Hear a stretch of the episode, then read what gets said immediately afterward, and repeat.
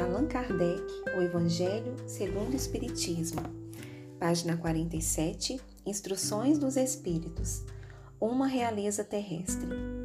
Quem melhor do que eu pode compreender a verdade destas palavras de nosso Senhor? Meu reino não é deste mundo? O orgulho me perdeu na terra.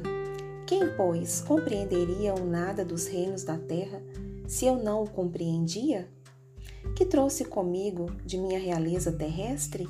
Nada, absolutamente nada. E como para me dar a lição mais terrível, ela não me acompanhou até o túmulo. Eu era rainha entre os homens. Como rainha acreditava entrar no reino dos céus. Que desilusão!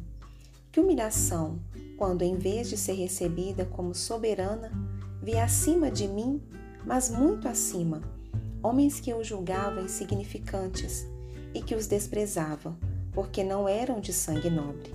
Oh, como então compreendi a esterilidade das honras e grandezas com que tanta avidez buscamos na terra.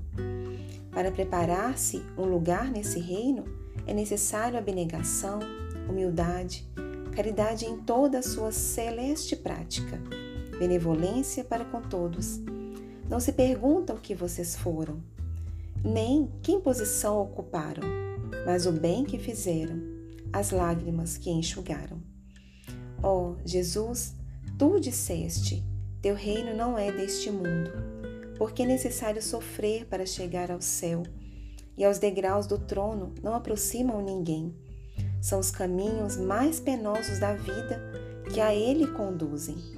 Procurem, portanto, o caminho através das urzes e dos espinhos, e não por entre as flores.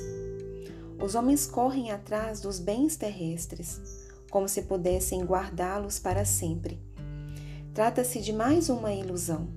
Logo percebem que só apanharam uma sombra e negligenciaram os únicos bens sólidos e duradouros, os únicos que lhes servem na morada celeste os únicos que podem lhes abrir o acesso a ela. Compadeçam-se daqueles que não ganharam o reino dos céus. Ajudem-nos com suas orações, pois a oração aproxima o homem do Altíssimo.